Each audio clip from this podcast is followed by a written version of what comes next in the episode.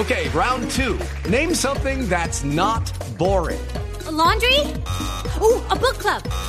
Computer solitaire, huh? Ah, sorry, we were looking for Chumba Casino. That's right. ChumbaCasino.com has over 100 casino style games. Join today and play for free for your chance to redeem some serious prizes. ChumbaCasino.com. No purchase necessary. Full prohibited by law. 18 plus terms and conditions apply. See website for details. Lo intentamos nuevamente, ¿qué Paola más? 854. Don Rafael Hernández, gerente de Federarroz. Buenos días. Muy buenos días. Señor Hernández, estábamos hablando sobre la inflación el año pasado y el DANE reporta que entre enero y diciembre del año pasado el arroz subió en su precio en un 54 54,05% en Colombia.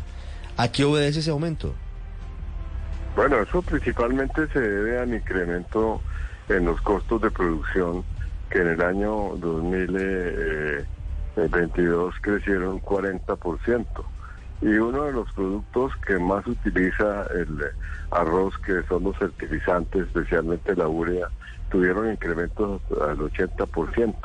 Entonces, esto ha afectado pues de una forma muy importante los costos y fuera de eso, el año 2021 fue un año en que la inflación del arroz fue negativa, 14.38% negativo fue el comportamiento de la inflación del arroz.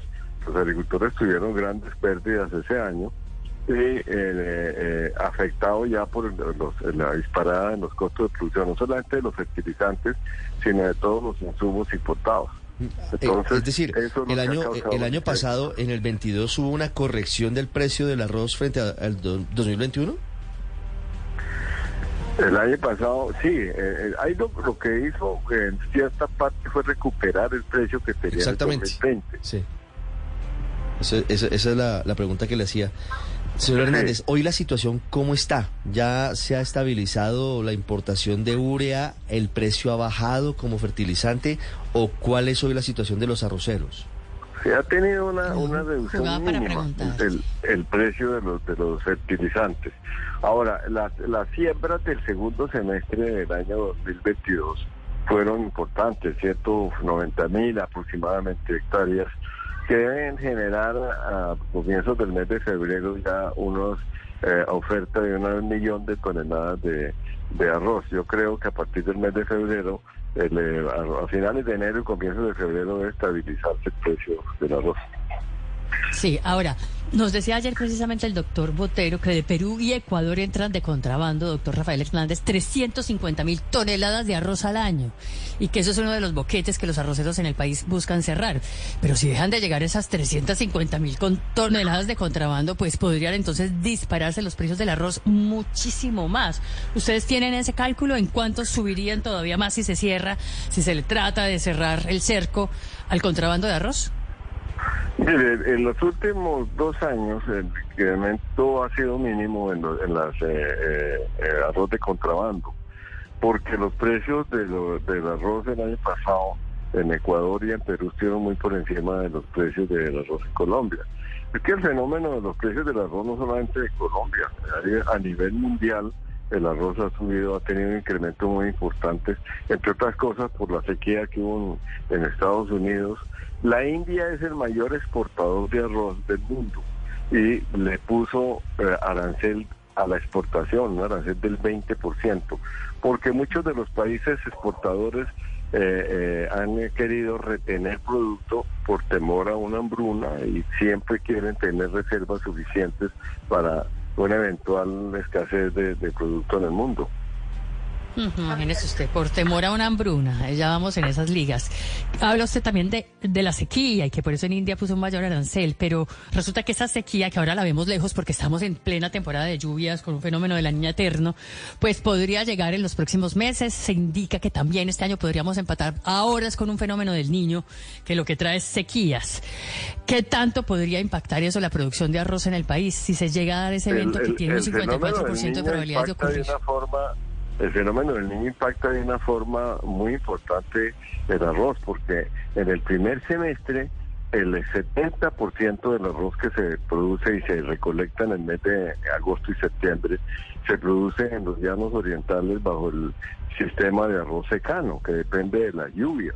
Si llega a haber la presencia de un fenómeno del niño, pues se afectaría de una forma muy importante eh, la producción de arroz, porque como le digo, el llano eh, y el meta, el casanare y la mojana siembran arroz secano.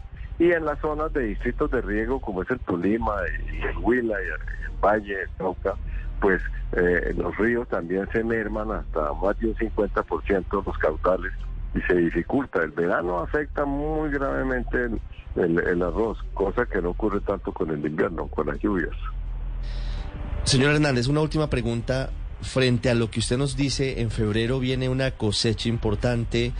¿Esto puede hacer que bajen en el corto plazo de una forma significativa los precios del arroz? Pues mire, mientras los precios de los fertilizantes se mantengan en los niveles que está hoy, va a ser muy difícil porque el arroz es un eh, cultivo intensivo en el uso especialmente de la urea, del nitrógeno, que es precisamente el producto que más ha subido, producto de la guerra de Ucrania y Rusia. Eso ha afectado el mercado de una forma tremenda. Se han incrementado los precios, como le digo, hasta un 80%. En un 80% han aumentado los precios de la urea y son eh, uno de los insumos fundamentales, es uno de los eh, fertilizantes clave para la siembra del arroz en Colombia. Don Rafael Hernández, muchas gracias, un feliz año. Mire, les dijeron algo ustedes de, le, dijeron algo de, la convocatoria al Consejo Nacional del Arroz para el 16 de enero. Sí, sí, el 16 va a haber, eh, el ministerio está citando a Consejo Nacional del Arroz. Bueno, y allí seguramente se tratará, entre otros, este tema que es complejo. El presidente Petro anunció medidas para evitar que siga siendo tan directo el impacto de los costos de los fertilizantes en los precios de los productos que son eh, cosechados en Colombia. Nueve un minuto. Y hablamos ahora, padre, de su producto. Dígame. De los lácteos. Eh, claro. ¿No? Sí, claro. Fíjese lo que está diciendo a su leche porque la inflación está reduciendo el consumo de lácteos en el país. Hello, it is Ryan, and I was on a flight the other day playing one of my favorite social spin slot games on chumbacasino.com. I looked over the person sitting next to me, and you know what they were doing? They were also playing Chumba Casino. Coincidence? I think not. Everybody's loving having fun with it. Chumba Casino is home to hundreds of casino style games that you can play for free anytime, anywhere even at 30,000 feet. So sign up now at ChumbaCasino.com to claim your free welcome bonus. That's ChumbaCasino.com and live the Chumba life. No purchase necessary. BGW. Void were prohibited by law. See terms and conditions. 18 plus. La inflación ha causado incrementos en los precios que está atada, entre otras cosas, a la ola invernal. Voy a buscar por aquí porque nos dijo la directora del DANE que el aumento en esos precios obedecía a que había disminuido el número de cabezas de ganado dedicadas a la producción de lácteos, porque la mayoría se están yendo para exportación. Doña Andrea González es la presidenta de Azoleche. Señora González, buenos días. Buenos días, Ricardo. Buenos días a toda la mesa de trabajo. ¿Cómo ha afectado el consumo de lácteos en el país el costo de los productos, la inflación? Bueno, nosotros eh, contamos con un reporte de la firma Radar, donde a noviembre de 2022 eh, lo que se ha observado es una reducción del gasto real en derivados lácteos de cerca del 10%. Evidencia una reducción en el consumo, eh, particularmente relacionado con el incremento de precios que ha tenido, han tenido los productos. Claro. ¿Y qué dicen esas cifras exactamente? ¿Y qué tanto han sentido ustedes la disminución o el cambio en los hábitos de consumo de los colombianos? Bueno, acá nosotros tuvimos hoy la, cifra de inflación de cierre eh, em, del, 3, del 13.12%. Sí. Para el, el acto la leche eh, ha subido cerca del 35% en lo corrido del año. Y para que esos y productos afines eh, cerca del 28%. Esto, estos incrementos tan importantes en un producto que es parte de la canasta básica de los colombianos, por supuesto, afecta el número de veces que la gente va y compra este tipo de productos para alimentar sus hogares. Entonces, ese efecto es el que hemos tenido. Nosotros estamos bastante preocupados porque las de inseguridad alimentaria como las que tiene el país, que son cerca del 54%, eh, de un nivel del 54% son demasiado altas. Si uno tiene un impacto por precio en el consumo de esos productos que hacen parte de esa canasta, pues estamos frente a una brecha creciente que es eh, negativa para el hogar colombiano. Sí. Doña Andrea, ¿y por qué se dio ese aumento tan fuerte en el precio de la leche y del queso el año pasado en Colombia? 35% el aumento en el costo de la leche, 28% en el precio de los quesos. En primera instancia, eh, pues la guerra, la guerra de Ucrania-Rusia ha sido un detonante muy importante en términos del incremento del precio de los fertilizantes y los, insumos que tienen que ver con la producción ganadera. Y esto, pues, por supuesto, ha incrementado los costos de producción. Pero del otro lado, y, digamos, desde el, para el segundo semestre del año anterior, no, pero, pero, pero, doña Andrea, perdóneme que no me, no me queda claro cuál es el efecto de la guerra de Ucrania en el aumento del precio de la leche en Colombia. Es el incremento del costo de los fertilizantes, urea, cloruro de potasio. eh, elementos son, insumos esenciales para la producción de pasturas eh, para la ganadería colombiana. Ah, entiendo perfectamente. Me decía usted, continuaba con el otro efecto, sí.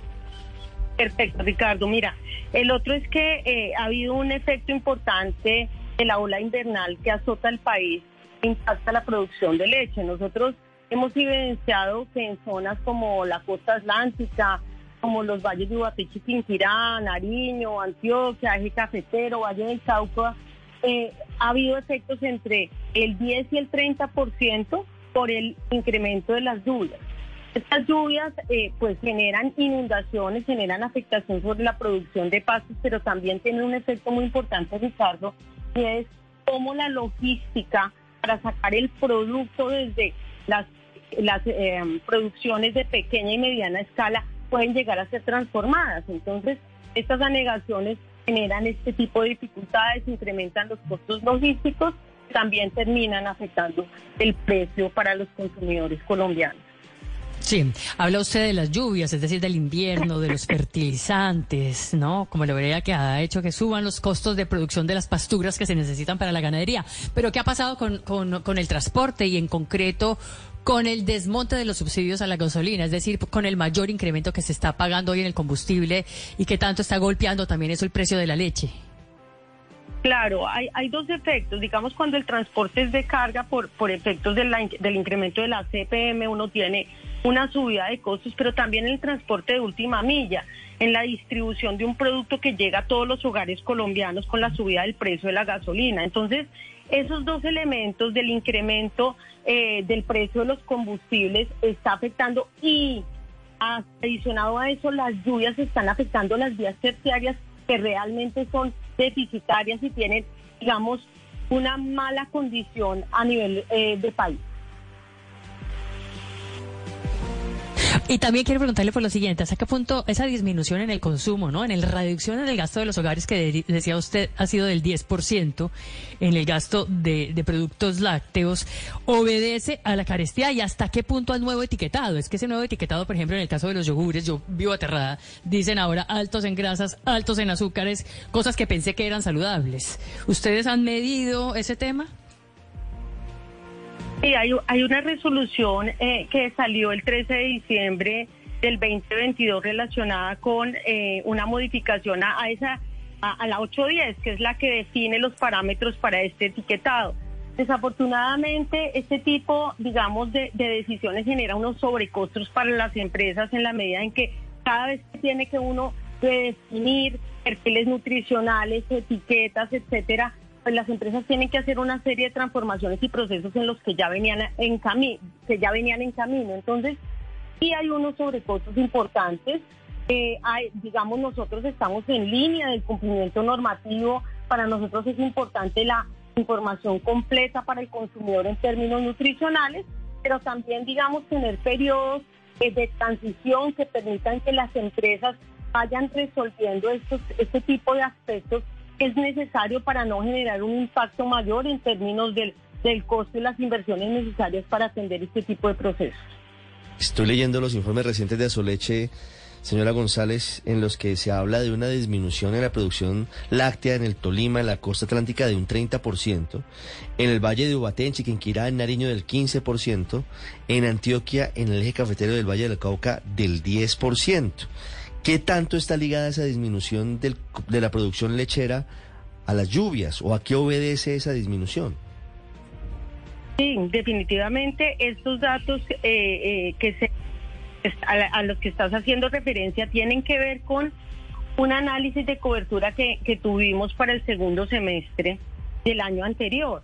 Y entonces, haciendo la relación del incremento de lluvias con la reducción de, de producción en estos territorios, es que obtuvimos estos datos. Realmente tiene que ver con, con el periodo o el fenómeno de la niña.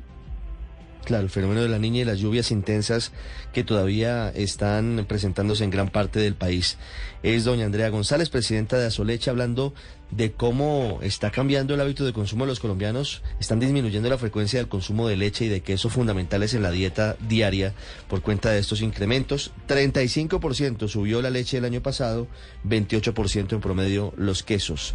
Señora González, muchas gracias, un feliz día. Muchas gracias, Ricardo, que estén muy bien. With lucky landslots, you can get lucky just about anywhere. Dearly beloved, we are gathered here today to. Has anyone seen the bride and groom? Sorry, sorry, we're here. We were getting lucky in the limo and we lost track of time. No, Lucky Land Casino, with cash prizes that add up quicker than a guest registry. In that case, I pronounce you lucky. Play for free at LuckyLandSlots.com. Daily bonuses are waiting. No purchase necessary. Void where prohibited by law. 18 plus. Terms and conditions apply. See website for details.